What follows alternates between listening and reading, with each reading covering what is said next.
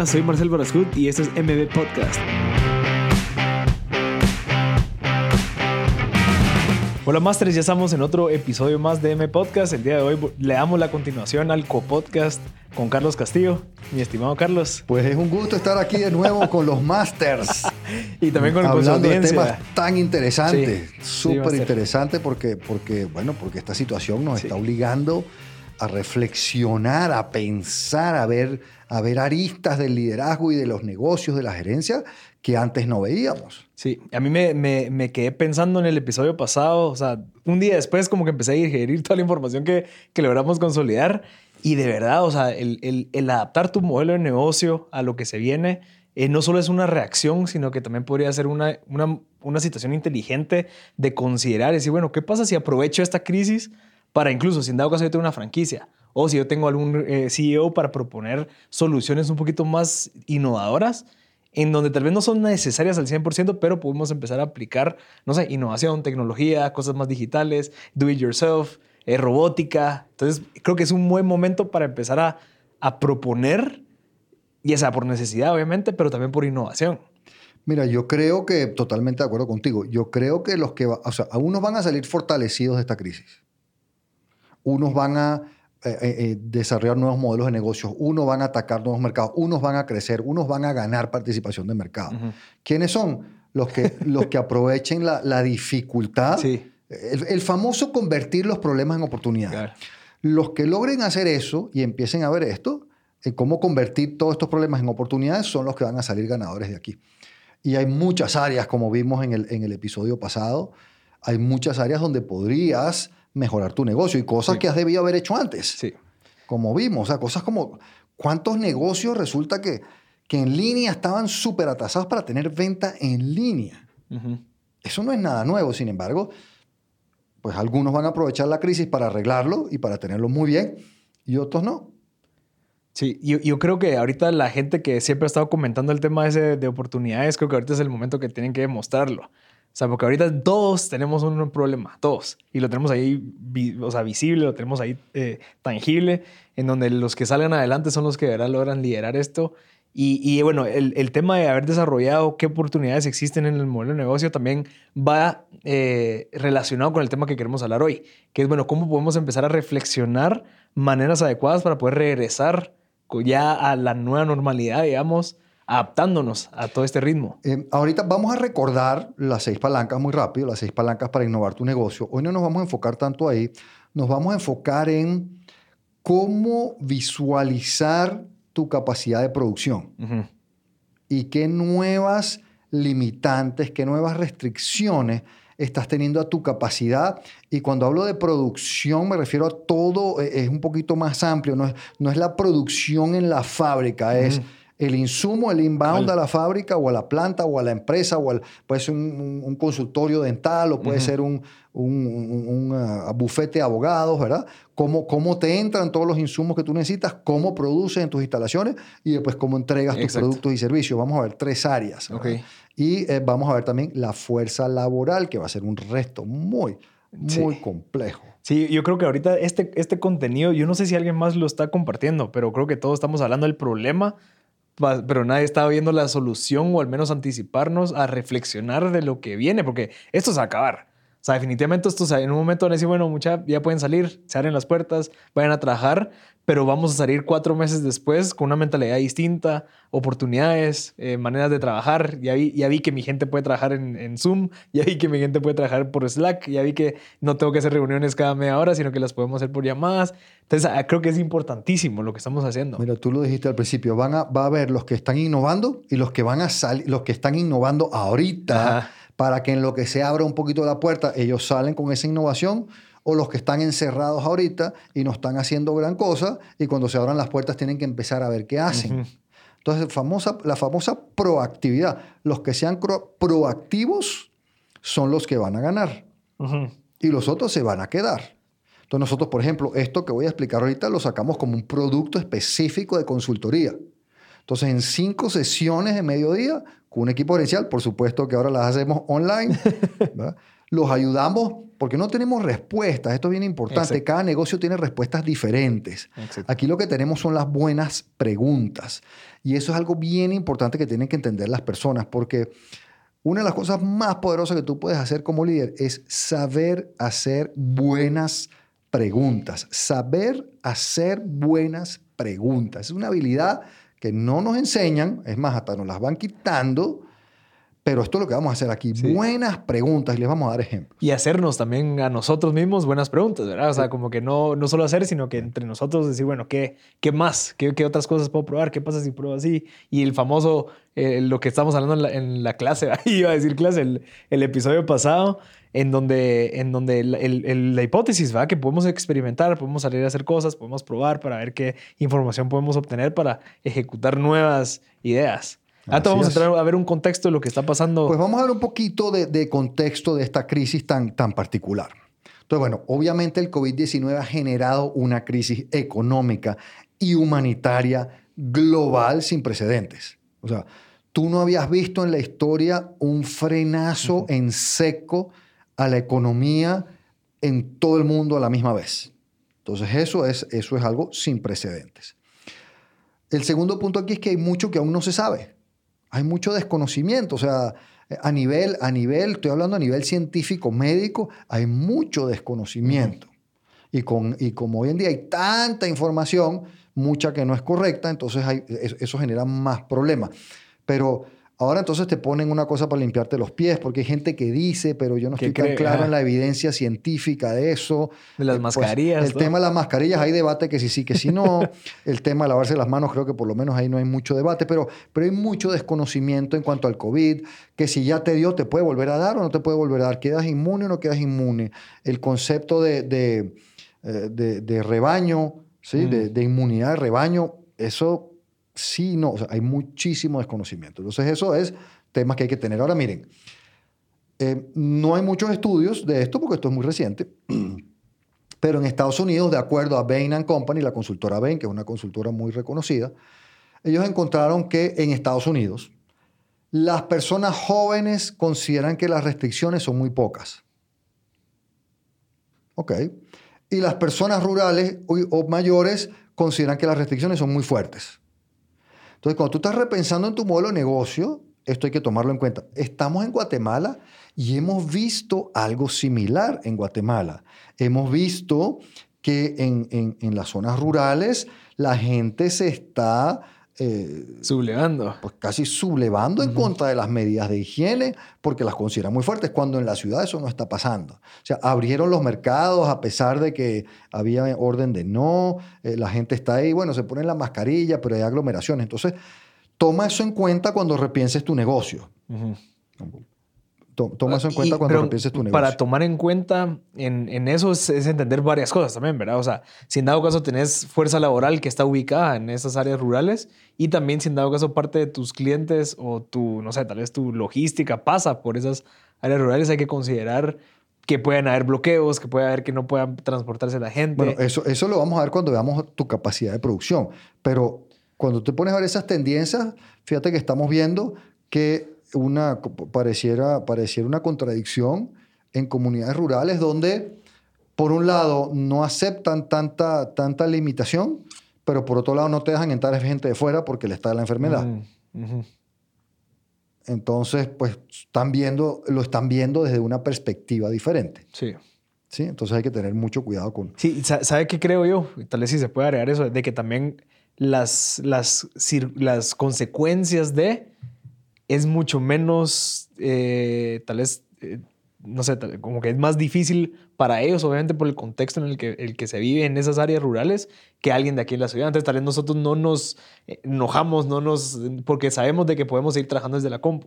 Pero como empresario y como emprendedor, lo que tienes es que tomar en cuenta esto a la hora de pensar, o sea, porque esto es una segmentación lo que estás hablando quiénes son tus audiencias, quiénes son tus potenciales clientes y tratar de entender cómo están viendo ellos la situación. Ya. Eso es lo complejo. Después en China, que es el que está en teoría más adelantado, con la dificultad que es la información que viene de China, se dice que el 90% de los empleados ha regresado al trabajo.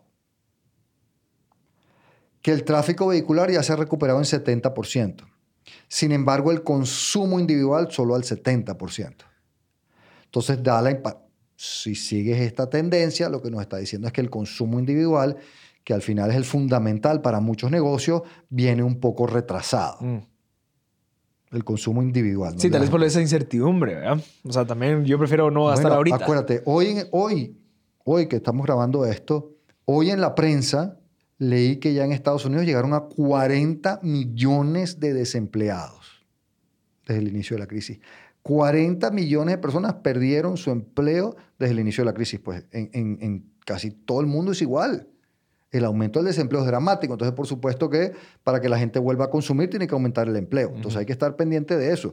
Y, pues, dependiendo quién es la audiencia de tu negocio, tienes que tomar en cuenta eso.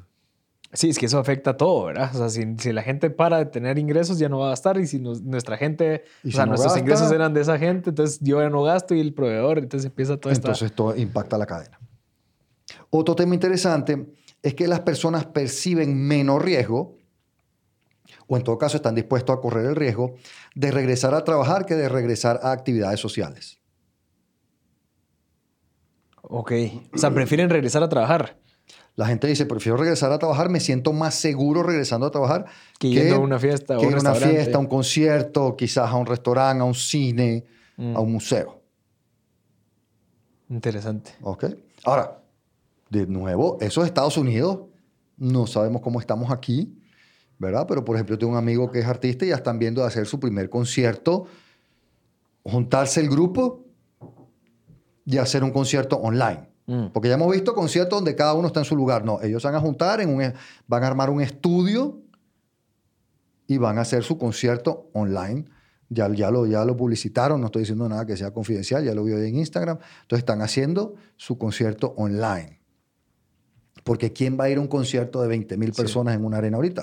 Pues, y ahí está una de las palancas, digitalización. o sea, pasar tu negocio digital porque... lo están haciendo digital en línea.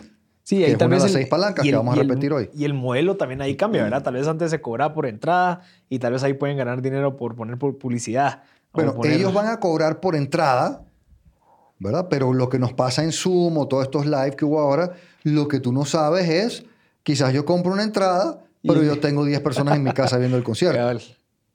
Cabal. Sí. Nadie sabe. Pero bueno, este es otro tema a tomar en cuenta, ¿verdad? Después, ¿cómo vas a gestionar, liderar algunas... Tengo tres consideraciones aquí importantes. Uno, a la hora de navegar los negocios, tienes que tomar en cuenta, uno, el nivel de incertidumbre. Vas a tener mucha incertidumbre. Y eso es un tema que eh, a, nivel de liderazgo y de gerencia es bien importante, aprender a trabajar bajo incertidumbre. No todo el mundo es bueno para trabajar y tomar decisiones bajo incertidumbre si, si no tiene suficiente información. Otro tema que va a ser muy complejo es que vas a tener que coordinar con más audiencias de lo normal. Es decir, digamos una empresa grande. Para no hacer, porque las chiquitas es más fácil, una grande. Ahora tienes que hablar con tus empleados, mucho más profundo. Si tienes sindicatos, tienes que hablar y, y, tienes que quizás cambiar la dinámica con el sindicato para hablar de cómo regresamos a trabajar. Tienes que hablar, por supuesto, mucho más con tus proveedores, tienes que coordinarte mucho mejor con tus clientes, con las autoridades, con las comunidades vecinas. Mm con las comunidades donde entregas tus productos o servicios. O sea, vas a tener que ampliar las, audiencias con las que tú te coordinas. Sí, porque estoy seguro que usted va a cambiar, o sea, uno va a cambiar ciertas políticas. O sea, mira, antes de que el de las naranjas me la venía a dejar ahorita a las 7, no, fíjate que ahora tienes que ir a las 6 porque tienes que pasar un proceso de limpieza para poder... Sí. Entonces ya se empieza a, no complicar, sino que ya, ok, ya, ya tengo que comunicar eso. O ahora en esta comunidad no quieren dejar entrar las naranjas. Entonces tenemos que ir a hablar con la comunidad y explicarles por qué y qué medidas tomamos y ponernos de acuerdo. Entonces vas a tener que aprender a lidiar, a trabajar y a coordinarte con más audiencia. y lo otro, lo más importante quizás para mí, que tú lo mencionaste al principio, es hay que salirse del modo crisis. La crisis ya pasó. Ahora es la, nueva frase de moda, como vimos también en el episodio el nuevo normal. Entonces, ¿cómo te adaptas al nuevo normal? No sigas en modo crisis reaccionando únicamente a lo que está pasando. Pásate a cómo repienso mi modelo de negocio, que ya vimos en el episodio pasado, ya vamos a recordar unos temas, cómo, cómo estructuro mi modelo de negocio y esto que vamos a ver hoy, que es cómo repensar en el esquema de funcionamiento de mi empresa. Sí, porque según nosotros y nuestra, nuestra, pues, o sea, lo que creemos de que ya tal vez en un corto plazo ya se van a empezar a aperturar las, la situación, pues al menos para poder ya regresar a la oficina. Obviamente no sabemos, es una reflexión. No sabemos cuánto va a tardar el regreso al normal. Yo creo que lo que sabemos de antes. Lo que sabemos de que ya la crisis ya pasó. Como tal, o sea, ya la crisis ya mucha, ya sabemos que estamos en una crisis. ok, ya ya ya ya pasamos el, el ¿cómo se llama? el pésame o el eh, esa parte donde nosotros ya sabemos que perdimos algo y ahorita ya, ya se cerró y ahora es bueno, ok, ya sé que esto es el nuevo normal, ver para adelante, empezar a construir. E, este es el próximo, e, este, este es el próximo paso que tienen que tomar los empresarios y los emprendedores. Después, transformar el negocio. Eh, históricamente, los grandes cambios en, participaciones de mercado, el surgir buenas, nuevas empresas y eso ocurre en estas épocas de mucha turbulencia y crisis, a la salida. Entonces hay que estar pendiente a ver quiénes son los que van a estar ahí, como vimos al principio. Otra cosa que estamos viendo es un nivel de aprendizaje también extraordinario que no habíamos, yo, pues yo por lo menos y la mayoría de la gente no había aprendido tanto en tan corto tiempo. Porque tuve que meterme, aprender a usar nuevos equipos y aprender a usar Zoom y, qué cámara compro y qué micrófono utilizo y, y, qué pantalla compro y cómo hago lo, y cómo vendo los webinars en línea. O sea, tuviste que aprender a un nivel mucho y a un nivel muy acelerado. Perdón, Carlos, antes de avanzar, ahí me gustaría hacer énfasis a, ese, eh, a esa ese mindset que tuvimos que desarrollar. Que es, bueno, mi hijo, enséñame, explícame esta vaina, cómo funciona. Y estarse, porque no solamente en crisis tenés que pedir ayuda para aprender y, no solo en crisis vas a estar dispuesto a aprender algo nuevo, sino que tiene que ser un mindset que se lo tenemos que recomendar a todos los líderes de, mira, o sea, esa, esa habilidad de estar buscando nuevas, estar escuchando nueva música, estar viendo películas nuevas y que te esté quitando esa como costra que tenemos en la mente en donde ya estás como que quieto te hubiera evitado un montón de problemas ahorita. Y no esperemos otra crisis para que te pase eso. Mira, ese es el concepto de la verdadera humildad. ¿Verdad? Porque eh, yo, he sentido en algunos casos eh, que la gente te quiere hacer creer que la humildad es... Ser víctima. Es como ser víctima, es, ponerse chiquito, en, Chapín dicen amillado, ¿verdad? O sea, como, eh, así como todo chiquitito y que tú no debates y que tú no y que tú no, peleas, no, que tú no, que tú no soportas tus opiniones, que no las defiendes. Eso no es la humildad, esa no es la verdadera humildad de un, líder. La, verdadera humildad de un líder es saber, entender, aceptar que no lo sabe todo. Saber, entender, aceptar que siempre puede aprender más. Saber, entender, aceptar que las ideas pueden venir de cualquier parte. Y eso es el mindset que hay que desarrollar y que muchos, pues, unos más que otros, estamos desarrollando ahorita. Pues, es que los que no lo teníamos, por ejemplo. Pero es que si no lo desarrollas, te quedas atrás, porque ahorita hay que aprender mucho. Sí. Y que no nos veamos obligados por esto a hacer eso. Yo pasé como tres días para poder conectar el, el web presenter con la cámara, el micrófono y la tele al, al, al Zoom. Y llamé y gente me ayudó y sufrí, lo busqué en internet y ahí estaba yo, un anciano. Bueno, pero lo resolvió. Bueno, lo resolví, pero fue, o sea, sí. claro, para un joven era una tontería. Probablemente para alguien, alguien eh, más, eh, más hábil con el tema de la tecnología, en 30 segundos lo habría resuelto y me tomó tres días. Pero hay que meterse. Sí. Y hay que, y hay que entender. Y llamé, bueno, el, aquí el chico me ayudó me ayudó, me ayudó otra persona, o sea, varias personas, me metí en internet a ver cómo funcionaba y finalmente logré que la cosa funcione. Entonces sí, hay que aprender mucho, hay que estar mucho más abierto al aprendizaje y a soluciones que vengan de otras partes, pero eso es una habilidad básica de un buen líder.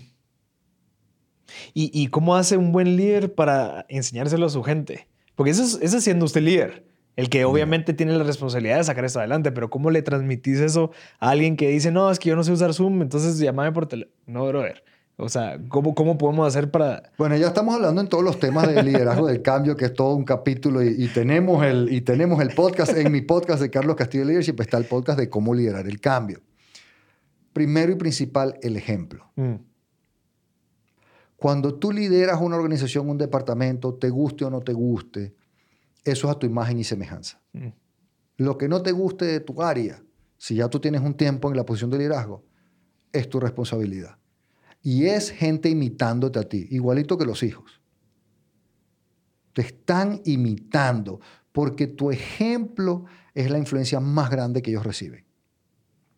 Entonces eso es lo primero. Lo segundo es, lo que yo siempre recomiendo aquí es que tú escribas, que tú pongas en papel los comportamientos que se tienen que demostrar en tu organización, del punto de vista de la estrategia y del punto de vista de los valores. Antes de contratar a alguien. No, que, tú, que eso tú lo escribas, tú como líder, ah, con tu equipo, tú te pongas de acuerdo en cuáles son. Entonces, lo que tú me estás hablando es, por ejemplo, un comportamiento sería, acepto y valoro las ideas de los demás. Entiendo que yo no lo sé todo. Busco nuevas ideas en diferentes áreas. Yo lo escribo y ese es en mi valor de comunicación o está en mi, o en mi valor de innovación o en mi prioridad estratégica de innovación. Yo escribo esos comportamientos. Entonces, uno, yo soy un ejemplo de esos comportamientos, porque si no, ahí perdiste el tiempo y el dinero, eso es basura. Si tú eres un ejemplo, tiene mucha fuerza. Porque si tú eres un ejemplo visible y además está escrito, y además, lo que yo siempre le enseño a todos, tú lo explicas con frecuencia, porque es muy diferente que yo te diga, mira, llama a Carlos y pregúntale qué él debe saber. A que yo te diga, mira, llama a Marcel, que él debe saber, porque acuérdate que en nuestro valor de innovación decimos que buscamos ayuda de los mejores. Y de atender, ajá. Sí, pero la gente entonces entiende y, le, permea realmente ese, ese valor, ese comportamiento o esa prioridad estratégica. Sí. Y lo otro es, reconoce al que cumple los comportamientos y le aplica las consecuencias adecuadas al que no. Y eso muchas personas que no son líderes no lo, no lo logran hacer. Pero si no lo haces, nunca vas a ser un líder.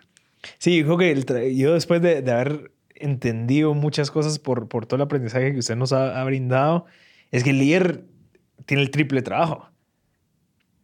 Porque obviamente no solo mm. tiene que trabajar, o sea, lograr sus objetivos, sus KPIs hacia el, a la junta directiva, al CEO, lo que sea, tiene que voltear a saber a su equipo, entenderlos, escucharlos, ayudarlos y todavía tiene que estar moldeándolos de vez en cuando para que logren los objetivos. O sea, es un triple trabajo que no está mal, pero eso es para que la gente entienda que no es, ah, ellos van a hacer todo el trabajo y yo me voy a mi casa y no, sino que es un trabajo constante. Pero, pero yo creo que es un trabajo, yo no sé si es más trabajo, pero es un trabajo diferente. Y, y es una de las cosas que muchas, bueno, ahí nos fuimos por el tema del liderazgo.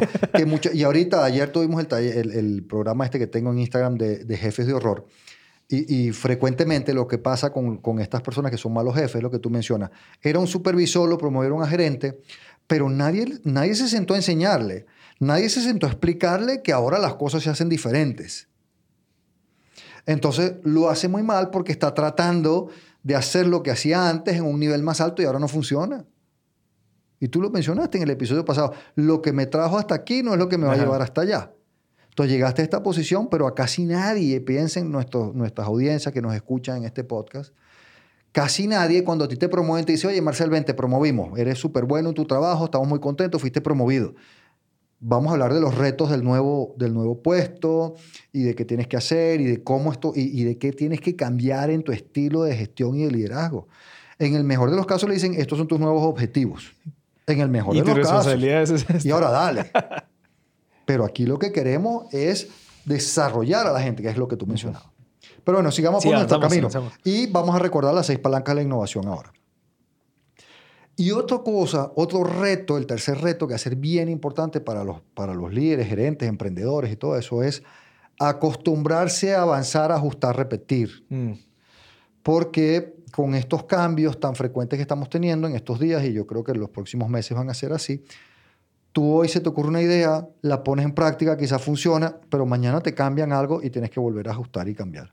O te das cuenta de que no funcionó. Cuando estás innovando, eso es lo que pasa. La tasa de éxito en la, innovación es baja. Pero muchas personas en posición de liderazgo, y nota que no dije líder, muchas personas en posición de liderazgo no saben manejar eso. Entonces creen que si se equivocan una vez, entonces es un desastre absoluto. Pero aquí nos vamos a equivocar mucho.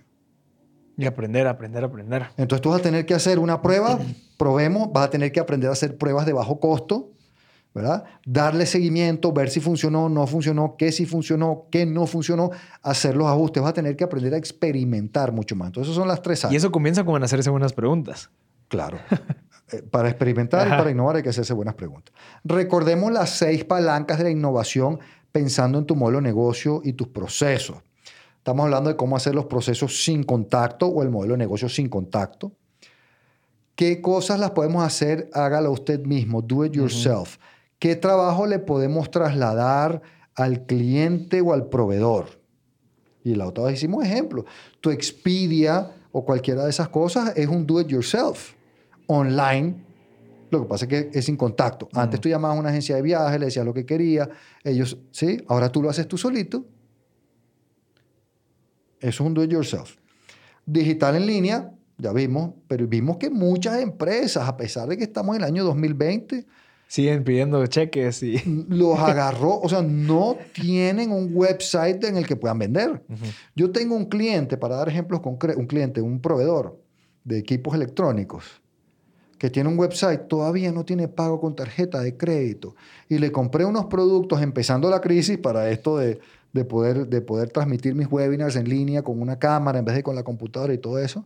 Y le dije, mire, hermano, póngase pilas, tiene que poner pago con tarjeta de crédito en el website. O sea, no puede ser que tengo que entonces escoger el producto, después hacer un depósito, bueno, hablar con un vendedor, hacer un depósito en el banco, después avisarte que ya lo hice. O sea, no. Sí, sí.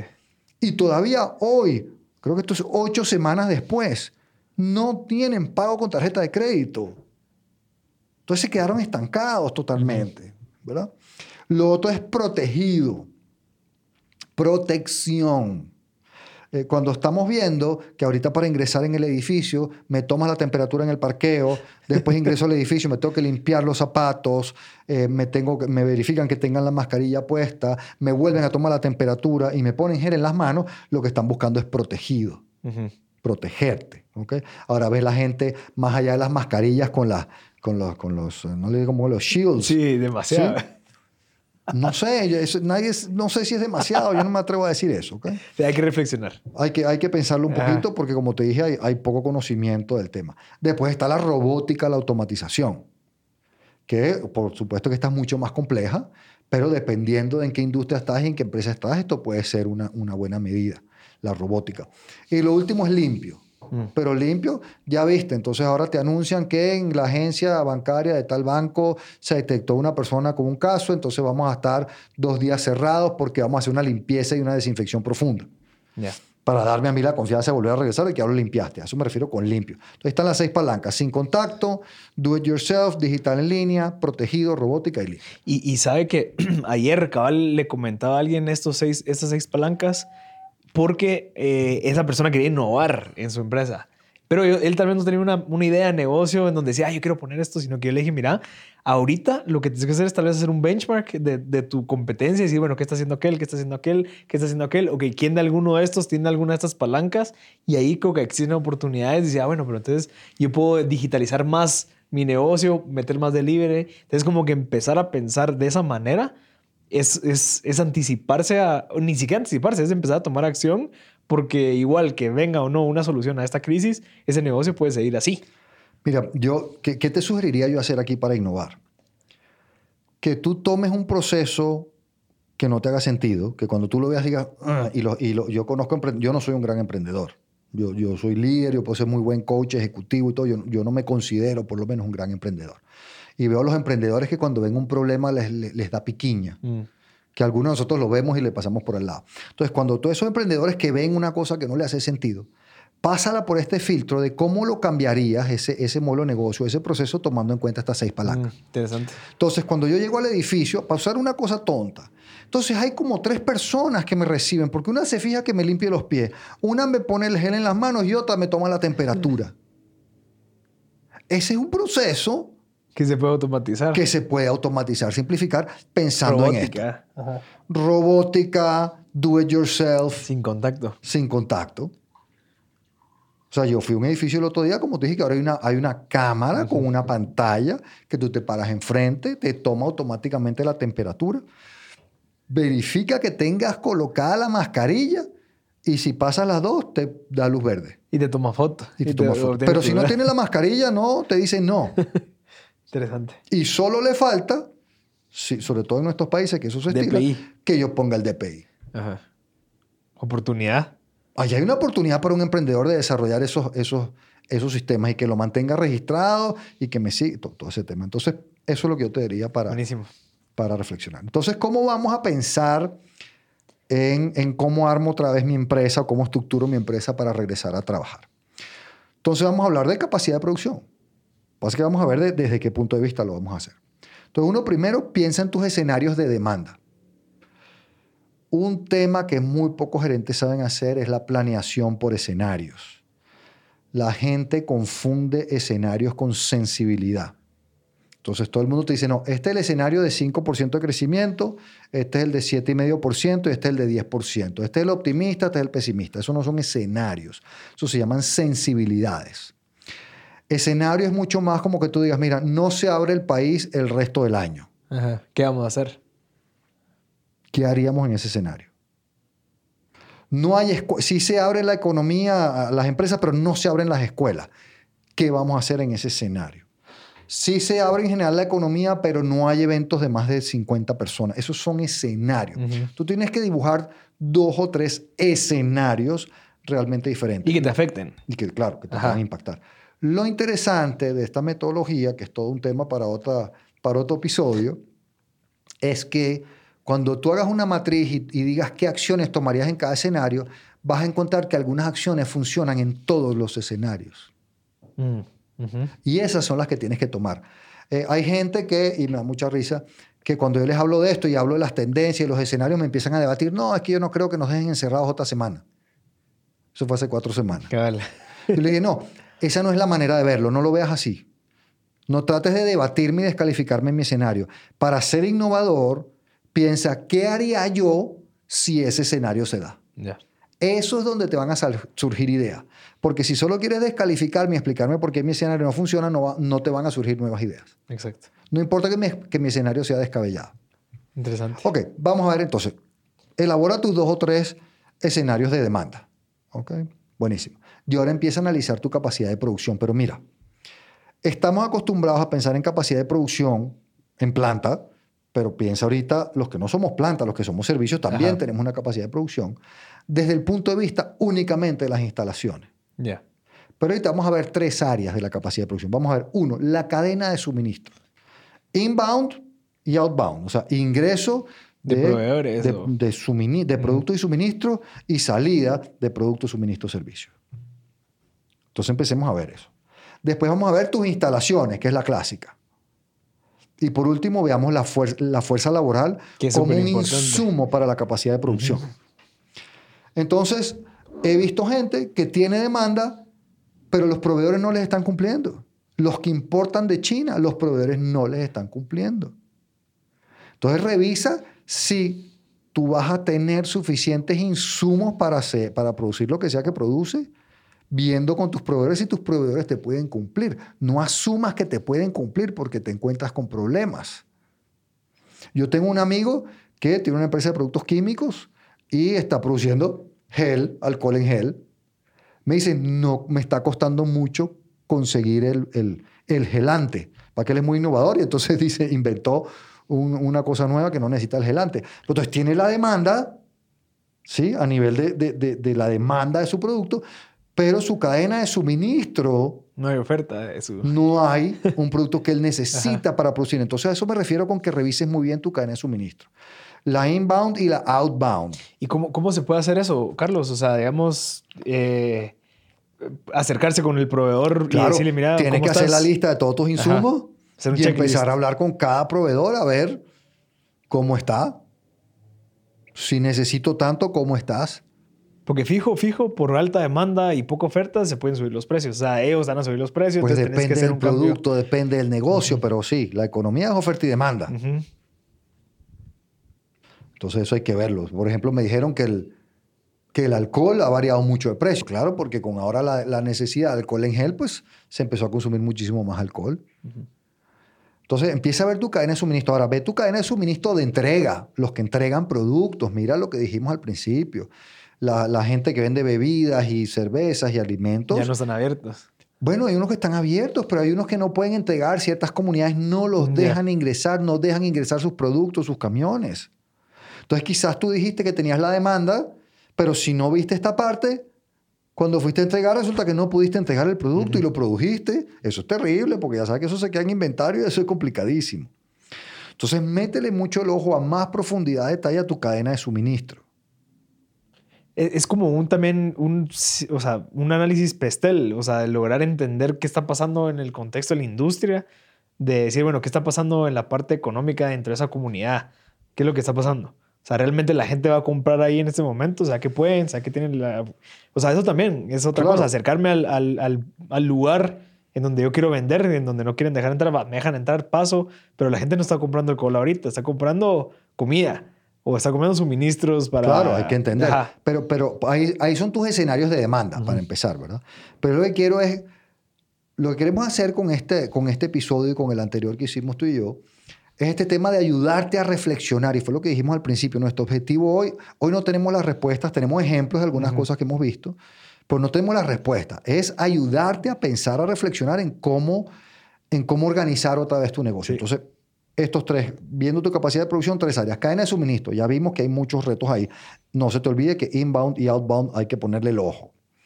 Dos, tus instalaciones, lo normal, pero ahora del punto de vista del distanciamiento social. mira lo que vimos, los problemas con las maquilas. La gente estaba muy cerca el uno del otro, pero en muchas plantas de producción eso ocurre.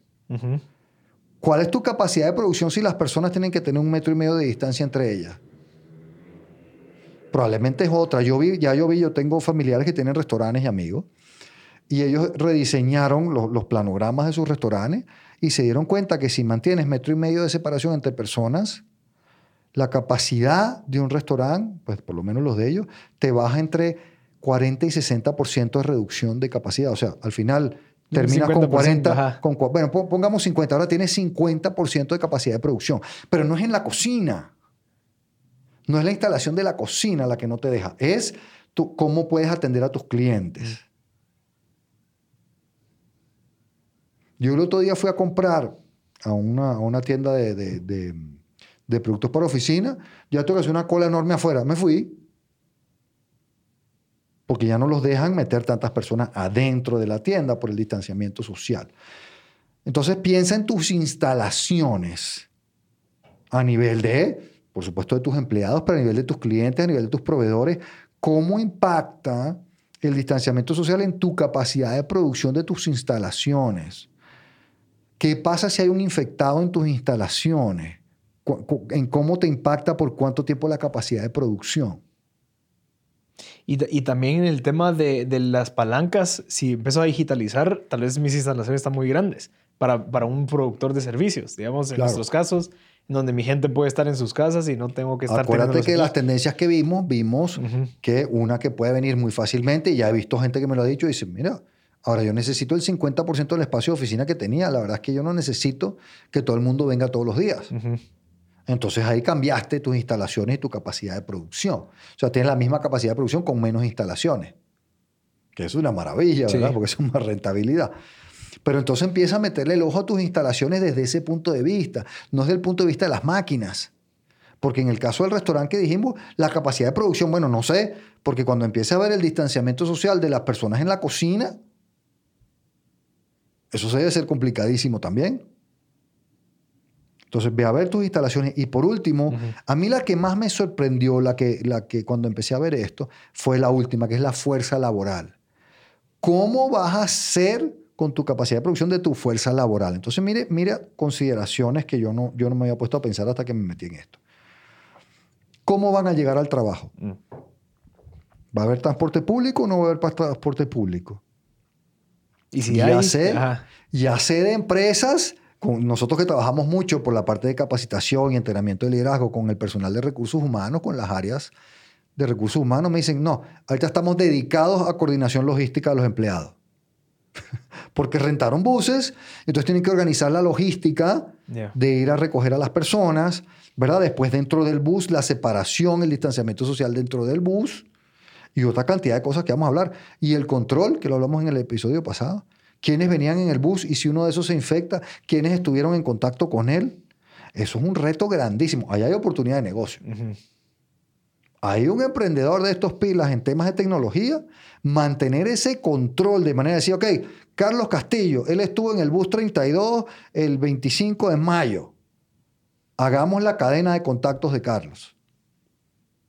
Para esa gente hay que ponerla en cuarentena y hacerle, probablemente en el futuro, hacerle examen. Entonces, a nivel de fuerza laboral hay mucho. Entonces, y si, y si abren el transporte público, pero solo con 30 personas por bus, tú sabes la cola que se va a armar en nuestras ciudades para que la gente se suba a un bus y eso lo ponen.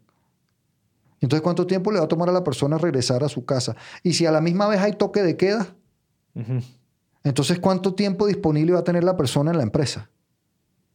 Entonces, cuando te empiezas a meter por ahí, muchas cosas. Y uno que a mí, pues, me sorprendió, eh, se hace obvio cuando uno lo menciona, pero en el momento no, no lo habría pensado, es la disponibilidad de escuelas y de cuidado diario. Porque muchas personas que van a trabajar en las empresas dejan a sus hijos en una escuela, en un cuidado diario, trabajan todo el día y pues pasan por él. Y si ahora no hay dónde dejarlo, hay que ponerlo en nuestras oficinas. No, no sé, ah, no sé. Algunos lo pondrán, pero. Y, y, entonces hay distanciamiento social y mejor que no se junte con los abuelos, que otros lo dejaban en casa de los abuelos. Entonces resulta que la persona no puede llegar a trabajar por un tema que yo no había previsto, yo en particular, porque no tiene con quién dejar a los hijos. Y, y eso, es, eso, es, eso es una parte y la otra parte es que si están listos ellos, si en dado caso se tienen que quedar en sus casas. Que era lo que hablábamos también en el episodio pasado, que es, están listos, tienen un buen equipo, tienen una buena computadora, tienen internet para poder soportar eso de que como no hay transporte público, ¿dejaste listo a tu gente? Sí, entonces, eh, pero bueno, estas eran las tres, las tres maneras, o sea, la manera de verlo, pensar en tu capacidad de producción analizarlo desde tres puntos de vista, cómo está tu cadena de suministro para poder surtirte lo que tú requieres para lograr esa capacidad de producción que tú has previsto. ¿Qué impacto va a tener en especial el distanciamiento social en tus instalaciones? Y el impacto que eso tiene en la capacidad de producción. Y por último, tu fuerza laboral como un insumo. Si tiene que llegar al trabajo, ¿cómo vas a hacer para que llegue?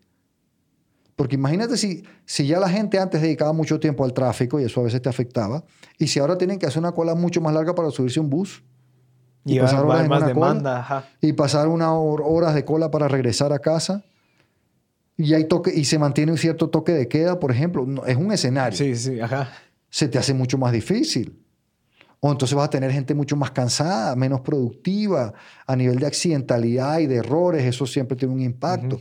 Entonces empezar a reflexionar, como te dije, tenemos muchas preguntas y ejemplos, pero cada quien tiene que ir a buscar su respuesta y después también cuando veas esto, considera esas seis palancas que hemos hablado ya en, los dos episodios para ver cómo puedes ir transformando tu negocio para enfrentar todo esto. Entonces es un, sí, yo creo que, y, podemos, reto. Podemos hacer las preguntas de que, que usted siempre dice, o sea, lo que aprendí bueno, dijimos que con Marcel dijimos. Eran tres, y yo tengo tres y Marcel añadió una. La primera es que aprendiste. Si escuchaste nuestro episodio, ¿qué aprendiste? Porque si no, si, lo que nosotros queremos es agregarte valor para que tú aprendas. Ahora, ¿para qué queremos que aprenda? Bueno, recuerda que el conocimiento no aplicado es inútil. Es para que lo pongas en práctica. Entonces, la segunda pregunta es, ¿qué acciones puedes tomar tú? ¿Qué acciones diferentes puedes implementar, ejecutar de ahora en adelante en base a lo que aprendiste. Y eso a nivel de plan. No, no, no lo dejes así, sino mira, entonces voy a hacer una reunión con mi equipo el martes a las 3 de la tarde para revisar las seis palancas de la innovación. ¿sí? Eh, eh, con objetivo. La tercera es, bueno, ¿y eso cómo va a impactar tu resultado? Que le pongas medidores, porque eso tiene que mejorar el resultado de alguna manera. Y la cuarta es tuya. Sí, de voltearse y a quién se lo puedes enseñar. ¿A quién, se lo enseño? ¿Con quién lo comparto? ¿A quién se lo explico? Sí, porque no todos van a escuchar este podcast, pero puedes compartirle el podcast a las personas y decirle, mira, esto te puede servir, mira, esto, escuchar esta parte, eh, pensar las seis palancas, escuchar lo que dijo Carlos, escuchar lo que dijo Marcel, te puede servir, porque esas, esos gusanitos de ideas son los que hacen que se construyan las cosas. Y hay varias metodologías, eh, digamos, están en estas de Scrum, esta nota, yo estoy leyendo un libro que se llama Sprint de Google, que es especialmente para esto. Es cuando viene el, el líder y dice, bueno, ok, ya me di cuenta que sí, eh, están esas seis palancas, cómo las pongo en práctica, cómo empiezo a, ejecutar. Ok, existen metodologías para aplicar, eh, o sea, para ejecutar y tomar acción y no solo, ah, qué bonito va a ser cuando tengamos todo digitalizado y, con seguridad y con do it yourself, sino que, bueno, no, apliquemos una. validemos, hagamos un prototipo, enseñémoslo a un posible cliente y que nos dé sus insights para construir. Entonces, eh, creo que esto es el inicio de una gran carrera que es como cuando empezamos un negocio, que es empezar a, ok, tenemos una hipótesis, empecemos a construir a base de eso, acerquémonos al cliente, propongámoslo si les gusta o no, pero creo que es una, es de empezar de cero. O sea, el nuevo normal es empezar de nuevo. Pues revisar, mira, estamos a 28 de mayo, hoy es 28 de mayo del 2020. Eh, mm, yo creo que nadie tiene un escenario de que en las próximas dos semanas esto abra rápidamente. O sea, tienes dos semanas para sentarte a trabajar en esto.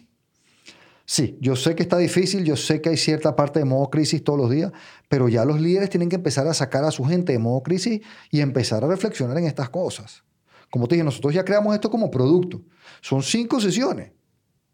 Cinco sesiones para, para reflexionar de todos estos temas, de mediodía, o sea, de, de cuatro a cinco horas con el equipo para que empieces a pensar y, hagamos, y construir un plan. Hay que construir un plan concreto, No, es, no es solo pensar. ¿okay? Pero, por ejemplo, eso fue lo que nosotros hicimos, esto a nivel de consultoría gerencial, en base a esta situación, desarrollar un nuevo producto. Sí. Y, y ¿sabe qué, Carlos? Ahorita estaba pensando y creo que es importantísimo ahorita el posicionarse y hacerse responsable del líder, o sea, de ser líder.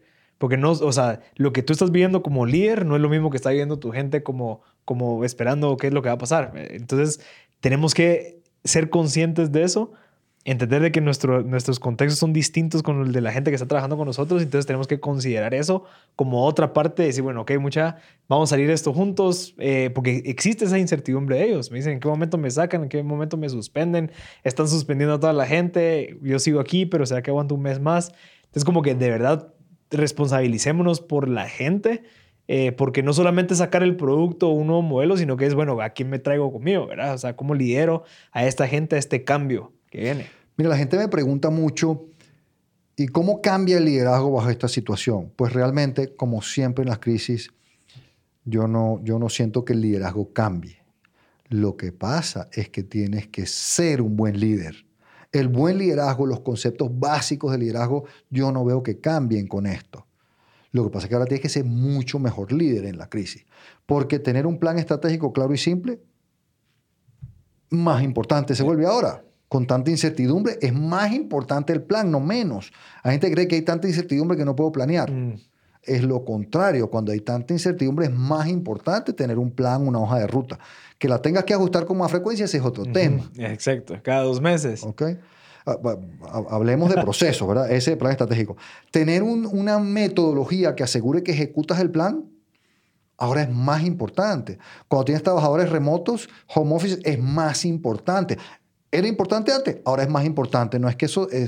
de, tú mencionaste mucho el tema de desarrollar a tu gente, que obtengan los conocimientos y las habilidades necesarias para hacer el trabajo. Se volvió más importante porque estás haciendo las cosas de otra manera. Entonces se vuelve más importante. Generar el sentido de pertenencia para las personas que están alejadas del trabajo, que tienen miedo, se volvió más importante, no menos. Pero esos son los basics del liderazgo a nivel de procesos y de motivadores. Después acuérdate lo que pues en mi libro de jefe líder digo. ¿Cuáles son las tres características básicas de un líder? Integridad. Cumplo lo que ofrezco, soy un ejemplo. Se volvió más importante. La inteligencia emocional, y tú has mencionado, no has dicho la palabra, pero has mencionado el comportamiento de empatía. Se volvió más importante. Entender lo que tú mencionaste, Marcel, que algunos de nosotros pues somos muy afortunados y bendecidos, que yo en mi casa tengo una oficina para mí y mi esposa también tiene una. Y cada una de mis hijas tiene una habitación con su computadora donde hacen sus clases en línea. Pero hay mucha gente que no están, la gran mayoría de la gente no es tan afortunada y tienen una sola habitación donde están todos y no tienen computadora cada uno. Y todos, sí, sí, sí. ¿Cómo la están viviendo? Eso es la empatía y entender y aceptar y comprender y apoyar a esas personas que genuinamente están viviendo una situación mucho más compleja que tú. Eso es inteligencia emocional, que es la segunda habilidad básica de un líder.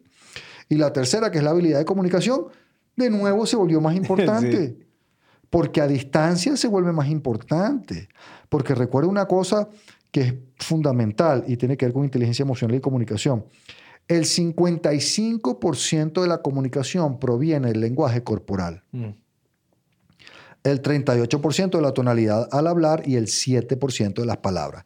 Entonces, ahora que estamos online, aunque lo hagas en video, el lenguaje Es corporal difícil. no se ve igual.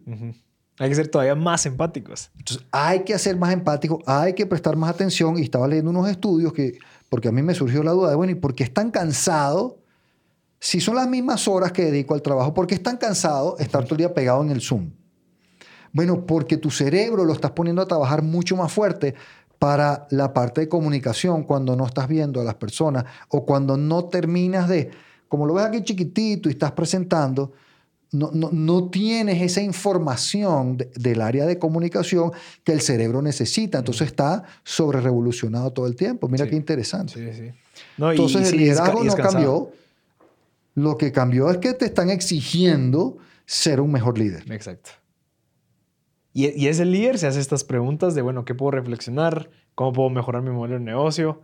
¿Y qué más, en, en qué, en qué otro sentido puedo yo voltearme y apoyar a toda esta, esta gente que me está siguiendo? Obviamente soy un líder, la gente pues eh, te, te sigue, porque ahorita, o sea, e- es doble trabajo, definitivamente. Sí. Yo siempre digo que un líder tiene, esto es un reto grandísimo del liderazgo que uno tiene, una insatisfacción permanente a la misma vez sana con la realidad actual. Nunca vas a llegar a estar en paz. Sí, ahora, no puedes estar molesto, malhumorado, amargado, enojado porque las cosas no son perfectas hoy. Ajá. Tienes que tener, por eso digo, es, es bien difícil ese- eso. Es una insatisfacción, pero que la llevas a un nivel que es sana, Sí. Que no te, que no te, que no te, que no te genera úlcera, que no te da un infarto, pero que sí te impulsa, te motiva a ti, y a tu gente a ver cómo mejoramos. A la misma vez que celebramos los logros, vemos cómo lo podemos hacer mejor. Entonces es una, una disyuntiva en la que uno vive como líder que es bien, que es bien Sí, interesante. y, y por eso es de que es tan importante capacitarse. O sea, de que Wow. otro líder te esté diciendo, mira, así funciona, así, así es. No es que solo vas a dar órdenes, sino que no, requiere de un montón. Es, un, es algo holístico. Bueno, es una característica básica de un líder que uno está aprendiendo, aprendiendo, aprendiendo, aprendiendo, desarrollándose uno, desarrollando a su gente, aprendiendo, aprendiendo. Y eso proviene de lo que dijimos al principio, de la humildad de entender que yo no lo hace todo y que siempre puedo aprender cosas nuevas. Exacto. Buenísimo, Master. Eh, creo que con este episodio podemos concluir ya dos cosas. Modelo de negocio y empezar a, a reflexionar cómo podemos empezar a... Bueno, yo creo que yo podría concluir de mi parte que es una reflexión, pero también es una anticipación a lo que se, lo que se viene definitivamente. Decir, ok, no solo tengo que reflexionar de que va a ser un cambio, sino que no, tengo que empezar a considerar todas estas variables importantísimas porque el nuevo normal va a exigir que me, o sea, me va a topar con eso en algún momento. Y si, y si sale, o sea, si cuando se abra la puerta tú estás listo, adivina quién gana. Ajá. Si tú vas a esperar que se abra la puerta, salir a mirar qué está pasando, ahora déjame pensar qué hago, los que estaban listos te comieron. Te ganaron. Exacto. Entonces, los que van a salir fortalecidos de esta crisis, ¿quiénes son? Los que están ahorita repensando su modelo de negocio, por ejemplo, con estas seis palancas, yo, hay otras metodologías, y viendo mi capacidad de producción, a mí me pareció interesantísimo esta metodología, desde, de- con estas tres, tres áreas de enfoque, pero viéndolas desde, desde cómo te impacta, sobre todo el distanciamiento social. Sí. Clave. Yo, yo creo que sí es, es importante. Y, y creo que no, yo no había visto algo similar a lo que acabamos de ver en estos dos episodios, en donde de verdad te pone, la, te, te, te sube la responsabilidad de, bueno, em- tenés que empezar a tomar decisiones. O sea, no solo puedes esperar a ver qué pasa, sino que ya las decisiones están en ti, no en el presidente, de que, que, que cuándo va a tomar la decisión. No, sos tú el que ahorita puede empezar a tomar acción. Claro. Pablo, tú, tú has hablado ya muchas veces en nuestros dos episodios de víctima. Sí. Lo que pasa es que el opuesto de víctima es el responsable. Te puedes sentar a decir el presidente lo está haciendo bien o el presidente lo está haciendo mal y entonces déjame esperar que dice el presidente. Está en posición de víctima o te puedes poner en posición de responsable, proactivo, líder, de ver, ok, ¿qué hacemos? Exacto. Adaptémonos. Innovemos, adaptemos, avancemos. Pero bueno, esperamos Sí. que esto le sea de mucha utilidad. Valiosísimo. Eh, ¿Cuándo, su- cuándo son sus próximos webinars, Carlos? ¿O algún... Mire, ahorita estamos teniendo los miércoles en la noche en Instagram Live Como Carlos Castillo Leadership. como Carlos Castillo Leadership, aparezco en todas las redes, en, en- en Instagram, Facebook, LinkedIn, YouTube y, y el podcast en Spotify, como Carlos Castillo Leadership. Los, jueves, los miércoles a las 7 de la noche, hora de Centroamérica, estoy teniendo un webinar que ya llevamos 8 episodios y quizás pues vamos a ver eh, ¿En dónde? en, en Instagram Ah, en Live, Instagram también. em, que se llama Jefes de Horror. Ya. Es súper divertido, porque la audiencia me envía historias de los pésimos jefes que tienen o han tenido y las analizamos, ¿verdad? ¿Qué hizo mal el jefe? Por, por- tratamos de, de- de- de determinar, inferir por qué lo hizo mal, cómo se haría bien y qué podrías hacer tú como colaborador diferente. Entonces, una experiencia pues divertida de aprendizaje, no, no hablamos mal de nadie, no se sabe ni quién es el jefe, ni quién es la empresa, ni qué país está, ni nada, pero es una oportunidad de aprendizaje. Entonces Aprendizaje. analizamos tres, cuatro, cinco historias que la audiencia me envía. Y hasta ahora llevo dos, em, ya tengo un par más ya alineados. Los jueves, alrededor de las 6 de la tarde, hora de Centroamérica, pero depende de la otra persona, eh, lo llamamos Aprende con Líderes. Entonces es en Instagram Live también una entrevista Mm. con otra persona que tenga experiencia en liderazgo eh, para que aprendamos de su experiencia. Entonces una- es como una conversación donde además es divertido porque así como hicimos tú y yo, como que nos fuéramos entrevistando mutuamente. Eh, no es unilateral Sí, se desarrolla un y concepto. vamos, y vamos compartiendo. Entonces tengo eso.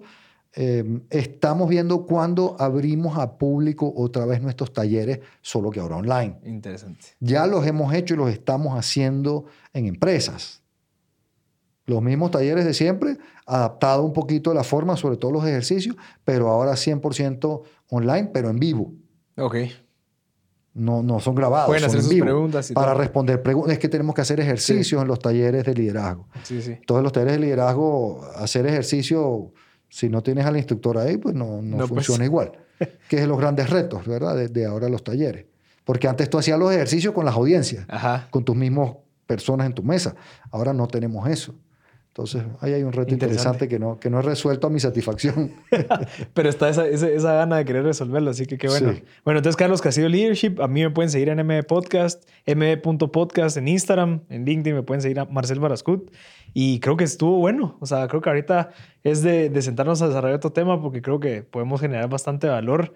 Eh, gracias a toda la gente que escuchó. Creo que es- esperamos a que con esto reflexionen. Es lo que queremos. Yo al principio empecé con ganas de querer dar ideas, pero Cal Carlos me dijo, no, eso es para que ellos reflexionen, no estemos ahí metiendo ideas, porque lo que queremos es que ellos piensen, porque obviamente cada uno tiene un mundo, cada uno tiene un contexto muy distinto. A la misma vez, pues muchas gracias a todos por escucharnos. Gracias, Marcel. Marcel siempre hace que sea muy agradable eh, los podcasts. Eh, y eh, dimos ideas, dimos ejemplos, pero cada negocio es diferente. Sí. Entonces reflexionen mucho. Háganse buenas cómo preguntas. Háganse Eso es clave, preguntas. eso lo escuché ayer, cabal. Hay que hacerse buenas preguntas. Es vital. Es un reto. Y ha- hagan preguntas buenas, pero también háganse preguntas a ustedes buenas de, bueno, incluso cuestionarse, ¿verdad? ¿Estoy haciendo lo que debería estar haciendo? Esas son buenas preguntas que te hacen preguntarte y empezar a tomar acción. Así que, Claro gracias, que sí. Carlos. Gracias a ti y gracias a todos. Dios Masters.